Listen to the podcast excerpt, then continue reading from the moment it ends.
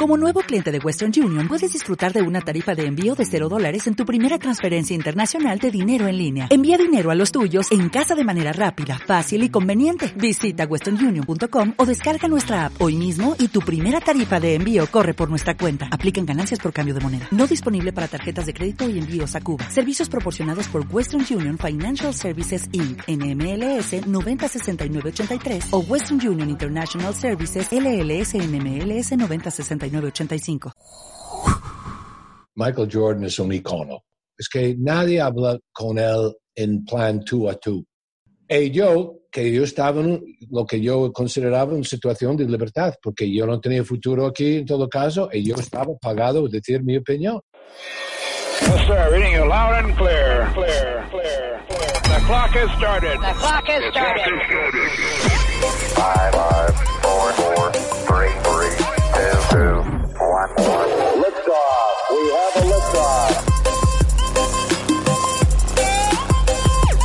Y bienvenidos, bienvenidas a otro episodio de Historias que Marcan.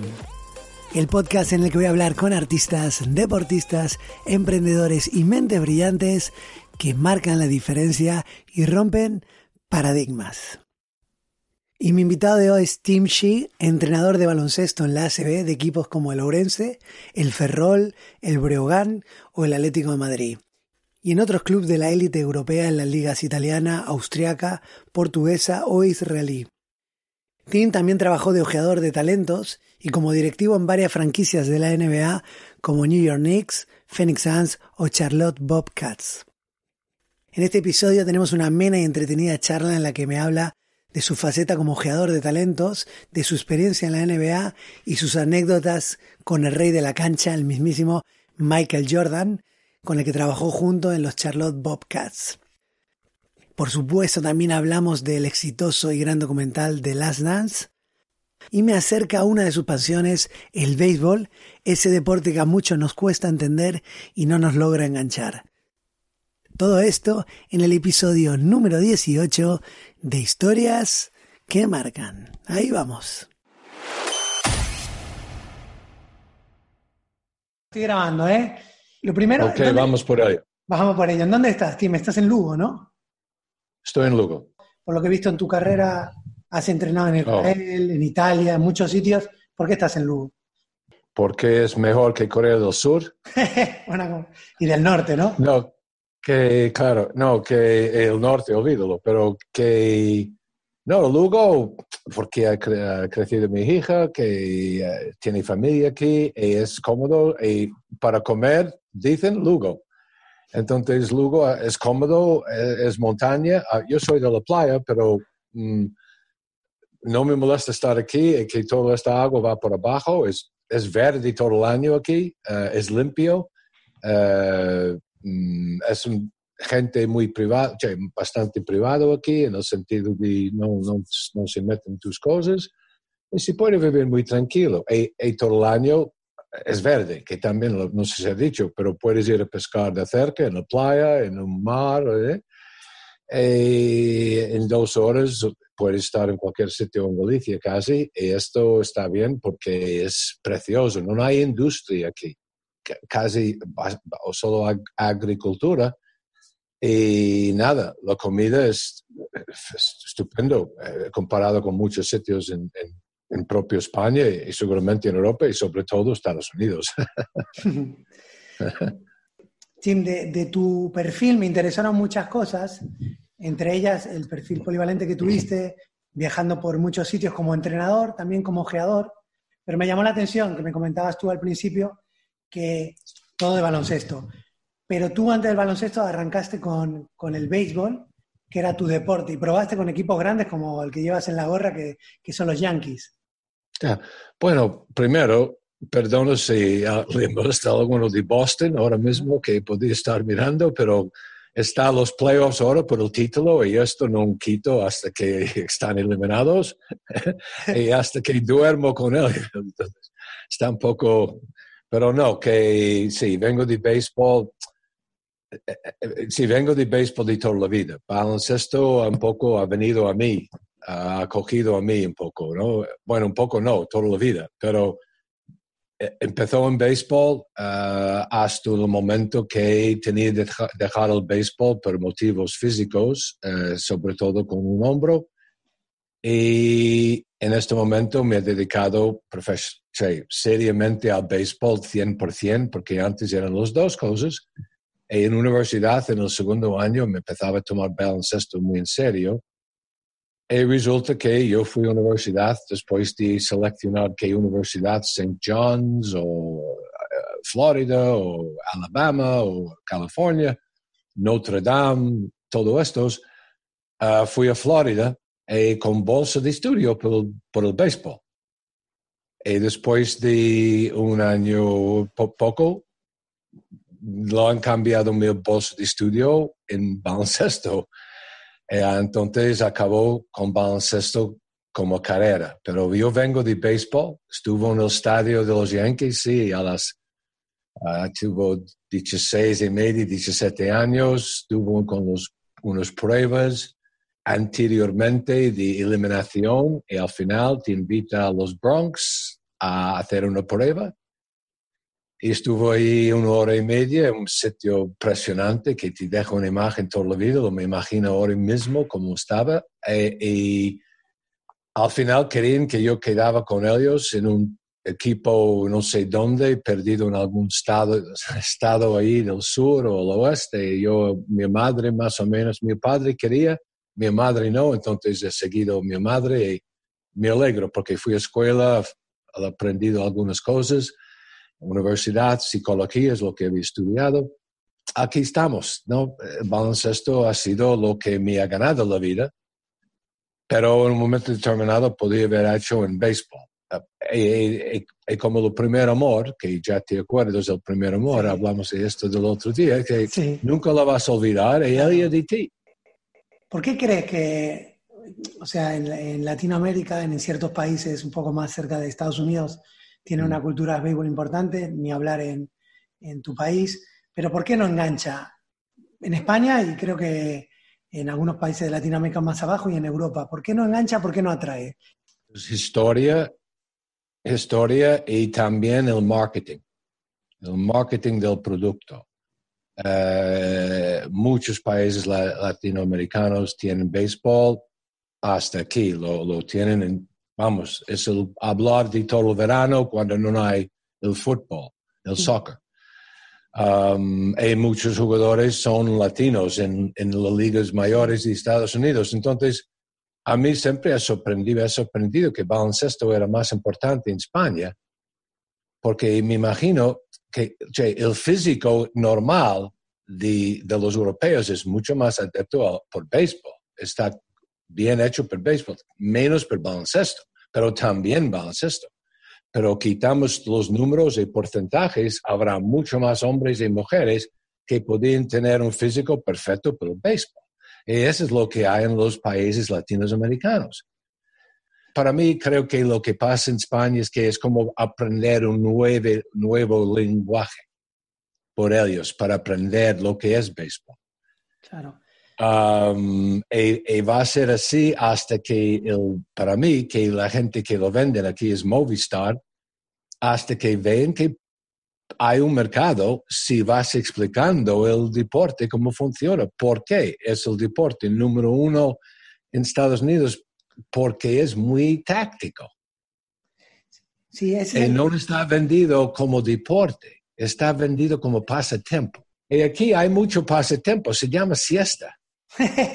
El béisbol debe ser vendido como la siesta del deporte, del pasatiempo y disfrutar también relajado. A ver, lo poco que conocemos, lo que no somos eh, aficionados al, al béisbol, es por lo que leemos o por lo que vemos en las series o en el cine. Y la película a mí que me marcó y me hizo investigar un poquito fue hace tiempo, Moneyball, de Brad Pitt, para que no, quien no la haya visto, de Brad Pitt y Jonah Hill, en la que, en que habla lo de, del que fue el general manager, de, si no me equivoco, de Oakland Athletics, Sí, que competía con los Yankees que tú tienes la gorra, que decía que tenían un presupuesto tremendo, los Red Sox un presupuesto tremendo, luego decía que estaban el resto, luego creo que decía una frase como toda la porquería, la basura, y luego estamos nosotros. Entonces él se tuvo que inventar algo para competir y lo que hizo fue meter estadísticas y ahí sale interpretado por Jonah Hill un- una persona que era de, de Yale y empiezan a analizar. Y entonces se mete la estadística en el deporte. Entonces, háblame de eso, de cómo influye la estadística en béisbol y luego ya si quieres meterlo en baloncesto, mejor aún. Bueno, lo que pasa con... Primero, una cosa inventada por una ciencia no se puede aplicar a otra ciencia. En la misma manera, no se puede inventar, o se puede inventar algo por un deporte, pero no es ex- exactamente aplicable a otros deportes. Entonces, la analítica sí que sirve, pero sirve solo hasta un punto. Es una otra aplicación, otro herramienta. Nada más. Ha sido muy exagerado en muchos sitios. Y los experimentos de Filadelfia de la NBA es un ejemplo perfecto. Un hombre muy analítico ha hecho un- completamente un desastre. Mm. Porque el mundo real no responde al analítico. Perdona que te digo. No, no, es- es- quería saber tu opinión. Y sobre ese tema, ya pasando un poco a lo, a lo que era tu profesión, tú te dedicaste un tiempo a ser, aparte de entrenador, ojeador, ¿no? De grandes equipos de la NBA. ¿Cuál es la función de un ojeador, del scout? Bueno, primero identificar. Sobre todo identificar. Segundo, vamos, seguir, seguirlo. A una edad joven, 16, 17. Hacer informes, ¿no? Es, es obligaciones, se mandan informes a, la- Estados Unidos, al club. Y valorar su psico- psicología, y valorar su ético de trabajo, su atletismo, su inteligencia, su estado de familia, su psicología con los amigos, su actitud, etcétera, etcétera, etcétera. Ah, para mí era bastante simple. Yo siempre decía A, I, A. Ambición, inteligencia y ah, atletismo. Con estos tres me empiezo a interesarme. ¿Y la ambición? ¿La ambición cómo, en qué la veías? ¿Hablando con ellos? ¿En el campo se veía? ¿En? No, si ves, si ves un Doncic o un Ginobili, eh, Sí. Tony Parker, si ves esto con el tiempo, también cuando están ahí perdiendo un partido, cómo se reacciona, cómo son. No, no, eh, eh, es también, hombre, yo vengo de New York, que- perdona, que he visto mucho baloncesto, mucho béisbol, mucho más que la gente en todas las esquinas. Yo vivía en la parque, vivía en una zona muy, los projects, lo que se llama, donde se mezcla todo el mundo. Eso es donde yo vivía, he visto de todo. Ah, y si puede identificar a alguien con talento en, comparando con otros cuando eres muy joven, mirando los mayores jugando, si en soft baseball o si en baloncesto. Y aplicando la experiencia, a mí me ha ayudado también de ser, había hecho 21 años en Estados Unidos, donde he crecido y he vivido, y podía comparar bien con lo que, lo que hace falta un jugador aquí para trans, transfer- sus talentos al NBA, al mundo real del NBA, porque es un mundo completamente diferente de lo que hay aquí. ¿Por qué? ¿Por qué? ¿En qué se diferencia la NBA? Bueno, primero estáis jugando con gente que, que, que matan sus hermanos para tener el puesto en el NBA. Mientras que los que vienen por, desde aquí son ya estrellas y van para allá y ven que Mm. no son tan estrellas, son, y más, el tío que te está defendiendo cada noche mataría a su hermano para quedar en la NBA. Mm. Mientras muchos casos los europeos saben que pueden volver aquí y ser, y ser grandes estrellas. Hay algunos ahora mismo en España. En los, puedes mirar los rosters y ya sabes quién Sí, están, sí. no, Sí, sí, total. están aquí ahora. Que- tengo una pregunta. Cuando van, o es una sensación mía, eh, cuando van los europeos, van a la NBA, al cabo de poco tiempo pegan un cambio físico importante. Eh, lo necesitan, se lo obligan, ¿es así? Se llama McDonald's. No, no lo sé. ¿No compartes Ah, eso? sí, no, hay staff técnico ahí con todos los suplementos, los dietas, y lo van cuidando, lo van pesando, lo van trabajando pesas. El, el- el mus- masa muscular es muy importante. Ahora, ¿no? Entonces, es normal que ahí el dieta mediterráneo o el dieta ruso, que va incluyendo mucho vodka, que va teniendo diferente dieta ahí, ¿no? Eh, mucho más, lo llaman profesional, pero no es cuestión profesional, mucho más profesionales ahí para cuidar las cosas. Sí, más, más inversión, digamos, ¿no? Más gente profesional de cuidar cada cosa. Hay, aquí a lo mejor hay uno, ahí hay tres o cuatro. Sí. Fisios, y todo, dietas, no sé qué todo. Sí, bueno, eso es algo que, que llama la atención en Estados Unidos. Por ejemplo, por eso están los especialistas, ¿no? Aquí hay un médico y se, y se dedica, se dedica a una disciplina y allí hay un médico que es el mejor en retina, en operarla, y eso hace que, esa especialización hace que, que marque la diferencia en varios ámbitos, ¿no? ¿Puede ser o no? Bueno, el staff técnico en la NBA es muy amplio. No son los, ahora mismo, son los banquillos de la NBA, tiene ocho tíos ahí, de los entrenadores, ocho. Y todo el mundo jugando pick and roll, no sé. Es como un segundo equipo, los entrenadores ahora en NBA, es bastante divertido. Eh, parece ser que más entrenadores, menos táctica. En todo caso, el, uh, el, el, el atleta americano, y sobre todo para los europeos, cuando van para allá y empiezan a com- competir contra los mejores atletas, entre paréntesis, a lo mejor con los de fútbol americano que hay en Estados Unidos, es duro. Entonces ellos deben ser más fuertes, hombre. Y si son un poco gorditos, deben perder y poner más. Claro. El músculo es- pesa más que el grasa. Hablas de, de tu técnica que era ambición, inteligencia y ser atlético. Uy, espera, espera. Que voy a cargar rápido antes que se me vaya la batería. No, Ok. no, no te vayas. Ok.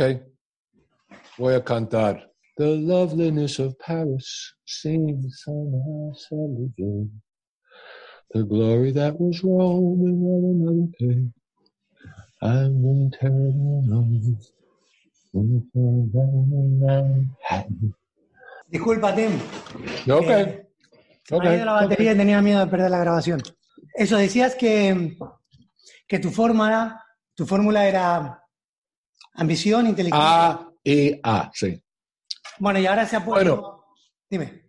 No, abreviado. Más, hombre, eso es donde empieza. Si, no hay, si, si falta una de esas cosas, entonces empieza a bajar la importancia. Bueno, y tú, tú viste a los dos más grandes, lo conociste, a los dos más grandes que hay. Uno fue Jordan, que tuviste el privilegio o el no privilegio de trabajar con él. Tanto es así que, que te llamaron para hacer el prólogo de- del libro Rey de la Cancha, ¿no? Hmm. Y luego con Kobe. Pero empezando con Jordan, que estuvo de moda y sigue, siempre fue la moda. Para mí, que no soy un gran aficionado al baloncesto, fue, lo idolatré. Pero tú conviviste y trabajaste con él. ¿Qué, qué viste? ¿Cómo fue la...? Y tienes un par de anécdotas. ¿Cómo fue eso? ¿Con Michael? Sí. Um, antes de todo, Michael Jordan es un icono. sí, total. Es un icono. Sí. Y hay de dar respeto a un icono a pesar de que en el momento que yo lo he conocido era un nuevo presidente de un club. De un día a otro, sin experiencia.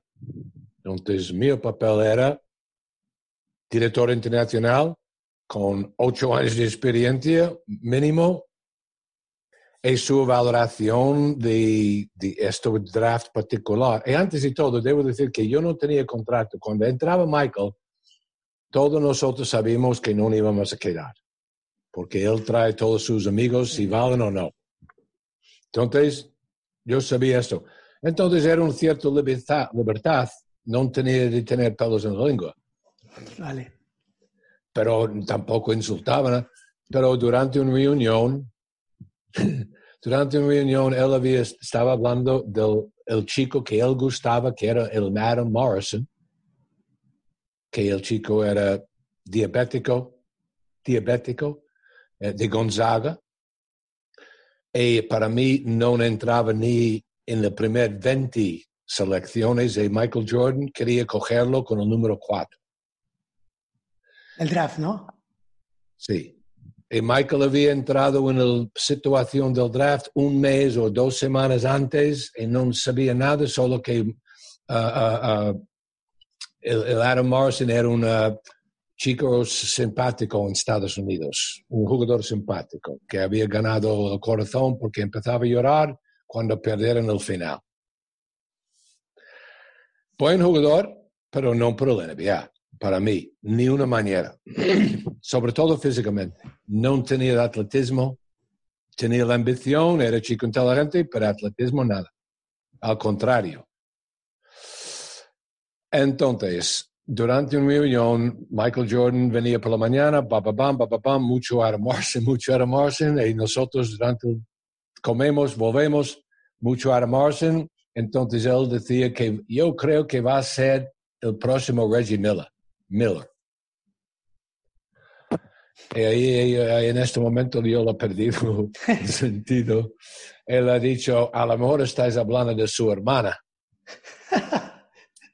Jordan. sabiendo, pero de su hermana de Reggie Miller. No, no, digo, pero a Jordan, que, que por lo que se ve que tiene un Ah, carácter. no, Michael me miraba y yo empezaba a reír. Y alguno en la habitación empezaba a reír, pero con miedo no rieron. Pero Co- Michael me miraba como quería matarme. Pero le he dicho, hombre, le digo en broma, Michael, pero no es atlético. Que no es atlético. Y Reggie Miller era muy atlético, perdona que te digo. Entonces, sin, sin el perdón que te digo, Michael, Michael es un icono. Es que nadie habla con él en plan tú a tú. Claro. Y yo, que yo estaba en lo que yo consideraba una situación de libertad, porque yo no tenía futuro aquí en todo caso, y yo estaba pagado a decir mi opinión. Y al final, ¿quién tuvo razón? Porque Adam Morrison estaba fuera de la liga en un año o menos. Y venía a Europa, a Croacia, en la segunda división, y lo han echado. El chico no estaba bien físicamente. Entonces, ahí, un, mira, en el NBA tienes un número 4 del draft, es importante. Es todo relativo. Tienes número 24, bueno, 17, ok. 10, oh, oh, vamos. Número 4, Ya. Entonces, esto, eh, yo todo el año investigando jugadores aquí, Barabín, había Sergio Rodríguez en este momento, no sé quién, y no que yo quería Sergio 4, pero lo que quiero decir es que era un momento importante para la franquicia, porque nosotros en tres años, los anteriores general managers y todos los deportivos, even, estaban fuera, y nosotros hemos hecho un buen base de jugadores. Él, Adam Morrison. Bueno, entonces yo un poco hablando por la voz de los que han ya que ya fueron antes de mí, mi- algún jefe mío y algún gente que yo tengo mucho respeto, también por voz de ellos he dicho, pero a lo mejor estáis hablando de la hermana de Richie. y no tenía que decirlo, pero también no era insulto, era una manera de decir algo que creo que estáis muy equivocado y aquí está la- para mí mi opinión. Y ¿Cómo al final tuvo razón. ¿Y cómo reaccionó él a, a- a los comentarios? No, me miraba, no, es decir, como miras, él ya te mira y después mira por el otro lado. Y empieza a hablar, como no lo había oído, como no, no, no lo existía. Así. Y no, ok. Y al final tuvimos a votar, todo el mundo levantando la mano o no, el noche del draft, el teléfono abierto, tienes eh, cinco minutos en primera ronda en- para decir quién es. Eh, en- porque dicen Charlotte Bobcats, boom, you're on the clock. Estáis, en este momento Sí. tienes cinco minutos de decir, bueno, ok, levanta las manos. Todo el mundo, había 20 tíos, 21, no sé cuántos allí, todos, en mi opinión, han bajado los pantalones y han levantado la mano. Yo no. El, asis- el asistente general, el asist- ah, ah, era un entrenador asistente que era el hijo del primer entrenador, Bernie Bickerstaff. Su hijo no ha votado por Adam Morrison, pero él estaba votando por el padre que no tenía de votar. El padre no quería a Adam Morrison y tampoco. Pero bueno, entonces dos contra. Además, es importante, no entramos en quién estaba en el draft de este año, porque había dos o tres jugadores muy interesantes y muy buenos. Y siempre se puede intercambiar la selección para coger un veterano. Yo te doy número cuatro, tú me das ese veterano. Bueno, nada, que un- una situación un poco... Y después, han- han- hasta han cambiado el nombre del club de nuevo. No hay el Bobcats más, no existen. No existen. Claro, él con la lo que vimos ahora de Last Dance, pues te, das una idea más de lo que es su personalidad, según las imágenes que nos muestran, pero que él es una persona hipercompetitiva, acostumbrado a, a batallas, superobstáculos se nota. En esa faceta de director general o dueño, propietario, no sé en ese momento que era, ¿cómo lo llevaba? Porque no, no, no llegó, no llegó a tener éxito, ¿no? Porque No, no, no, no, no, no. eh, eh, también en Washington, el, el dueño de Washington, cuando Michael ha llegado a, a su despacho, ha dicho, Michael, limpia tu, limpia tu despacho y vete a casa. Así, sin parar. no se puede hablar con Michael, no, de verdad. Para mí, hombre, si tú eres Charles Barkley, a lo mejor sí, pero él no tiene mucho respeto por gente que no, vamos, no. Es un icono. Es Joe DiMaggio, es Marilyn Monroe, es, Sí, es sí, esto. es- es Eh, eh, fuera no, de- know, viven en otro mundo. Y yo quería llamar, y por esto he hecho el comentario, quería llamarlo a realidad. ¿Pero estáis hablando del hermano o qué? claro. ¿Y Michael qué, qué transmitía? Luego, ¿tú lo, lo llegaste a coincidir con él como jugador? Porque, claro, tú, yo... el- eh, eh, para mí, lo mejor de todos los tiempos es LeBron James, no hay cuestión. ¿Ah, sí? ni Kobe, ni Michael, no. Michael, Larry, Magic Johnson, Oscar Robertson, Kareem Abdul-Jabbar, Will Chamberlain, ahora mismo por el, por el paquete total, LeBron James, ¿Sí? porque tiene todo en un cuerpo de todos los otros, incluyendo Bill Russell, porque defiende cuando quiere como pero solo que solo tiene un cuerpo, no puede hacerlo por 48 minutos, todo lo que sabe hacer, pero es lo mejor de todos los tiempos. Si estamos hablando del mejor jugador individual, él. Porque hace lo que hace Michael, pero es casi el doble de grande. Pero ¿por qué no consiguió lo que consiguió Michael? ¿Cómo? ¿Por qué no consiguió? Michael tenía Jerry Krause. Volvemos a béisbol. Jerry Krause era un Claro. hombre de béisbol y Sí, Jerry Krause ha construido los equipos. Era, era eh, scout de, de béisbol y un día el general manager del club porque el nuevo dueño, que era ya dueño de un equipo de béisbol, un club de béisbol, Jerry Krause hacía primer ojeador para este club de béisbol. Cuando el pres- presidente compró el baloncesto, dice, Jerry, ¿quieres trabajar en baloncesto? Y Jerry dice, puta madre, vamos. Y Jerry Krause ha hecho los equipos. No Michael Jordan, no Phil Jackson.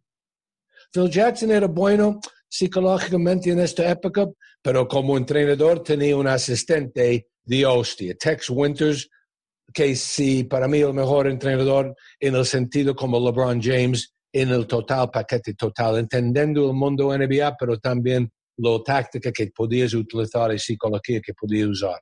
Pero bueno, Entonces, Jerry- Michael y, y, y Phil Jackson, Jerry Krause es la estrella de esta película para mí. Porque Bien, no hablemos- es fácil. hablemos, hablemos de, de los otros dos, de, de Jerry Krause, que tú obviamente habrás visto el documental, ¿no? De Last Dance. No, porque no. Sorprende. No, ya te sorprende, porque ha sido producido por Nike. Ah, sí. Entonces, si alguien había producido esto, un director de, de otro casa, no nadie, des- pero un director o una producción que no hay tan... Vamos, esto es por los espectadores, ¿no? Esto de estos programas son... Sí, para, para, Yo para tengo cosas de hacer y, y cosas, debo escribir mi libro. No, que es que no, es para vender estos programas. para Desde luego, desde Entonces, luego, pero Yo no lo he visto tampoco el, el dibujo, el famoso dibujo de Michael Space Jordan. Había un cartoon. Eh, esto, yo- pero por favor, yo vengo de béisbol, yo vengo del mundo serio. bueno, pero como, No, como no, no, este- como aficionado ni por pero- curiosidad lo viste o no. Yo, no, yo- ¿el qué? ¿El cuál? Eh, The Last Dance, el último baile. No, no, ni uno, ni nada, nada. No, no me interesa. ¿No? Yo sé qué pasó. Yo sé qué pasó. ¿Y qué pasó? Eh, Pregúntame qué, pregúntame de qué parte quieres No saber. sé, bueno, vamos a eh, te puedo preguntar Mira, vamos a ver. Michael Jordan, Michael Jordan ah, y también siempre quería ser un jugador de qué? ¿Qué- ¿Dónde De, quería béis- de Michael? béisbol, de béisbol. Ok. Eh, y LeBron James también, si él eh, decidía, también hoy podía hacer hacerlo. Y probablemente fútbol americano, y Michael no. sí, la conexión la, la tiene Jerry Krause y Jordan, los dos con el, con el béisbol. Jerry Krause ha sido un maestro para mantener tanto talento Sí, es cierto. en un eh, psicológicamente la, la gente que estaba en el banquillo tenía que ser perfectamente che, ha hecho un trabajo estupendo Claro. Eh, Estoy de acuerdo. Y lo que pasa en el documental, que o si no lo has visto, lo, has visto, lo, lo habrás escuchado, que es eh, dos cosas. Una, que a Jerry Krause mm, lo ponen como, digamos, como el villano. Es fácil para el espectador sentir que Jerry Krause es el villano, porque es como el que le cortaba las cosas a los jugadores, que eran los que estaban en la cancha. Aparte, Michael tenía el lema de los jugadores son la franquicia. Y, y luego era fácil re- reírse o meterse con él, porque claro, era el típico que parecía que no había cogido una pelota ni de béisbol ni de baloncesto en su vida, gordito bajo. Entonces, para el espectador, que yo tampoco era un gran conocedor de su figura, era fácil meterse con él. Y, y el enfoque fue un poquito así. De hecho, cuando se meten hasta te ríes eh, con alevosía, ¿no? Jace, ¿qué, ¿qué te puedo decir? Eh, cuando el productor es Nike, lo va a parecer que hasta Michael Jordan lavaba la ropa eh, después de los partidos. Eso es, es normal, están vendiendo. Estados Unidos es capitalista, no lo olvides. Sí, sí. Hay tantas cosas, son solo para hacer el dinero. Vale, pero entonces, si me preguntabas, ¿en dónde está el engaño por el que tú no lo veías? ¿Qué es el lavado de imagen? ¿Qué lavado de imagen se está viendo en, allí? En el ¿Qué quieres decir? ¿Qué quieres decir Tú lavado? estás, di- pues, lavado de imágenes, tú, tú me estás diciendo que lo produce Jordan, entonces Jordan lo hace a su gusto. No, no, no es un lavado de imagen, es un punto de vista. Vale, Es a lo mejor ¿qué es su de honesto, honesto punto de vista que él tuvo, que para mí tuvo como directivo seleccionando a Adam Morrison. Vale, ¿qué punto de vista? Como ejecutivo, ok, como jugador le hemos seguido todos, he quedado hasta las 4 por mañana mirándolo muchas veces, ya he dedicado mucho tiempo a Michael Jordan. No tengo tiempo más a dedicar a Michael Jordan y su historia y todo esto, sobre todo cuando el productor es Nike. No tiene sentido. Es una historia para vender a la gente que Ah. sigue en baloncesto. Pero ese es mi trabajo. Vale, que el No, no es- productor es Nike, no Mike. Nike. Ah, vale, me he entendido Mike. Nike, Nike. O Ni- sí, Nike, Nike, sí, sí, ¿no? como quieras, Nike. decimos Nike. Eh, bien, te, entiendo. De hecho, hay I'm un... going here. Sí, sigue, sigue. No, de hecho, eh, sale el tema de las zapatillas cuando firma, obviamente. Eh, También es un aspecto que es real, ¿no? Revoluciona un poco la marca Nike. Mira, es capitalismo así, simple. ¿Hello? ¿Me ves? Sí, te escucho, te escucho, te veo... Que no, que no, es que, ¿A no, hombre, no tengo nada, mira, no soy enfadado con nadie, que hacen lo que quieren, solo que yo, Sí, sí.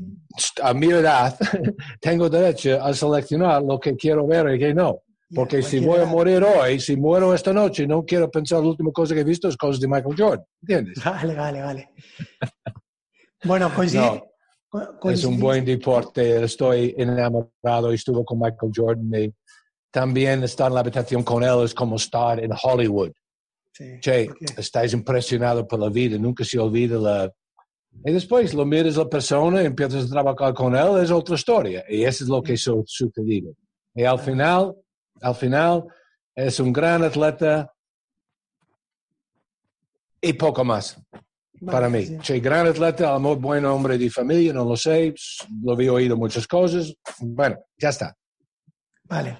La figura de, de Phil Jackson, según lo que, lo que vi yo ahí, fue vital para aguantar esos, esos digamos, egos, tipo de liderazgo. Bueno, pues al Sí. nivel táctico tenía, que él tenía Tex Winters.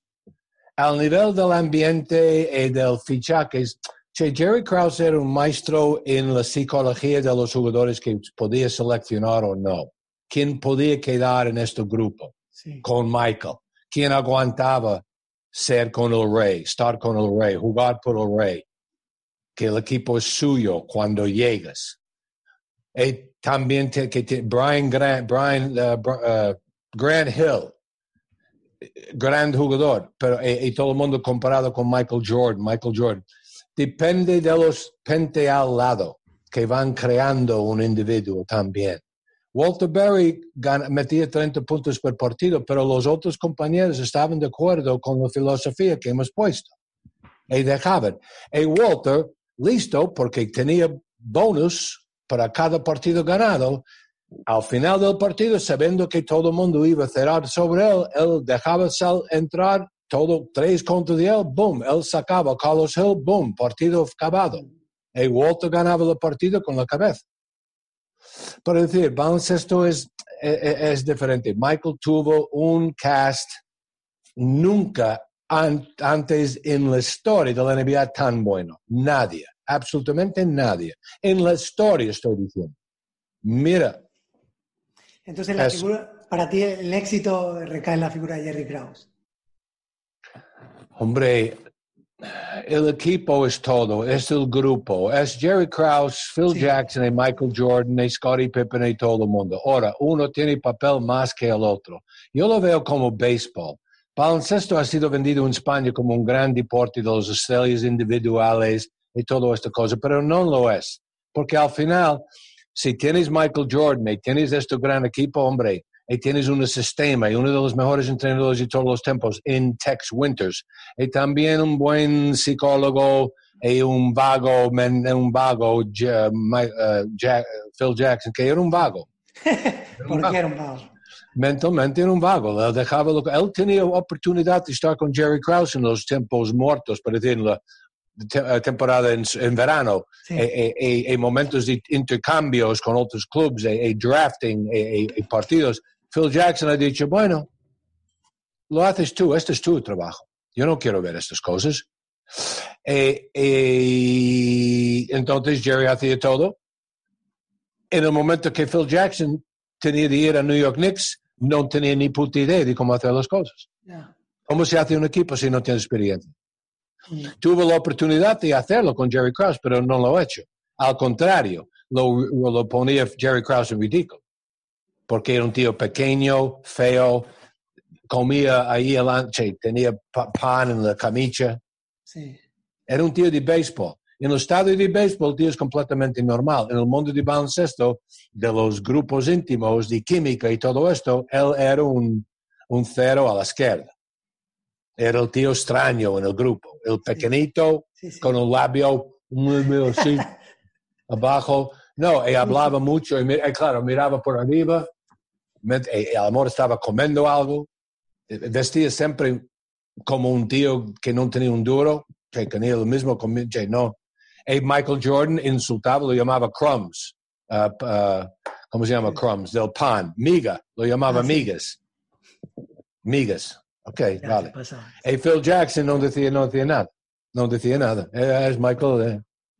Entonces, y más, Phil Jackson ha sido, hombre, ha sido en un sitio justo. Y también es esto, estar en el sitio justo en el momento justo.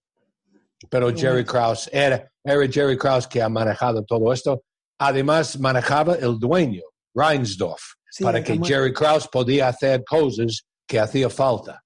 Sí. Entonces, cuando miro los Chicago Bulls, mira Jerry Krause, please. Yo tengo un artículo escrito en inglés sobre Jerry Krause, te lo mando si quieres. Mándamelo.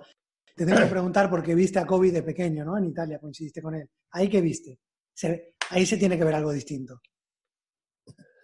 Sí, un negro y 11 italianos. Bueno, empezamos, empezamos por una diferencia, pero Kobe era muy mecánico. Yo, yo- yo- tuvo, tenía 16, o 10 ahí 16, no creo que más, 14, yo no sé, muy pequeño. Y lo bueno del club donde estaba, estaba su padre jugando de profesional en Italia, y yo vivía en la ciudad al lado, a un media hora, en Parma. sí. Ah, fui a ver la partida y fui antes para que antes ver la gente que conozco, gente, eh, entrenadores y todo, y estaban los pequeños jugando y estaba Kobe. Era el hijo de Jelly Bean, de, de su padre, Jelly Bean lo llamaban, Y el chico era muy mecánico. Eh, Era bastante fuerte, bien físicamente, por su edad, si ve que era buena coordinación y todo, pero era muy mecánico. Y el club era un club famoso para enseñar los fundamentos. Y él había aprendido los fundamentos muy bien ahí. Pero se le veía, ¿qué se le veía?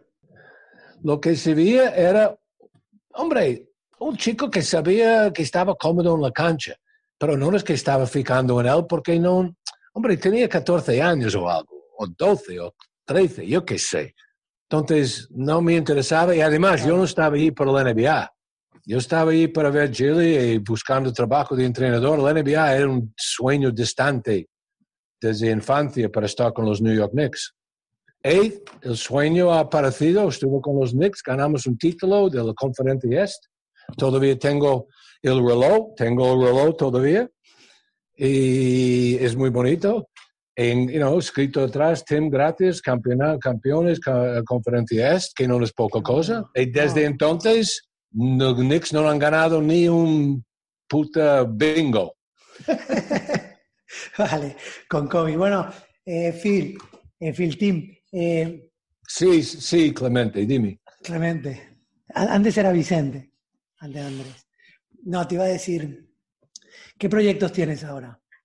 Bueno, antes de todo, debo arreglar la situación con Seguridad Social Estados Unidos y papeleo de, de leche. Eso es lo que estoy metido. A las, en un media hora tengo conversación con unos amigos americanos que son importando, exportando vino.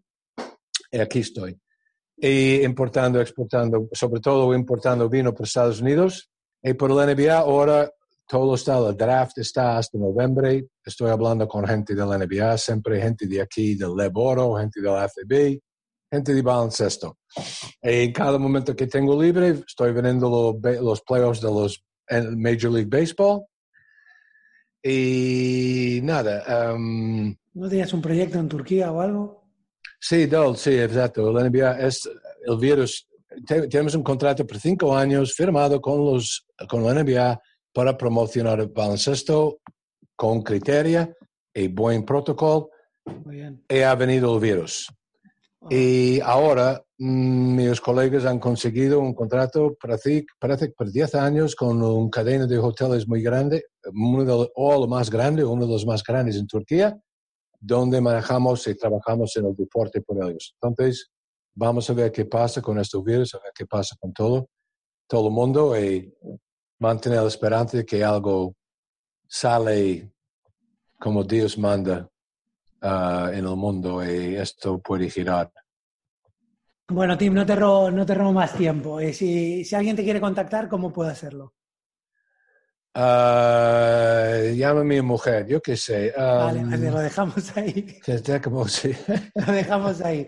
Nada, Tim, te, te doy muchísimas gracias. Encantado, encantado, eh, macho. Gracias por Ah. la invitación y por el interés y A la ti, conversación.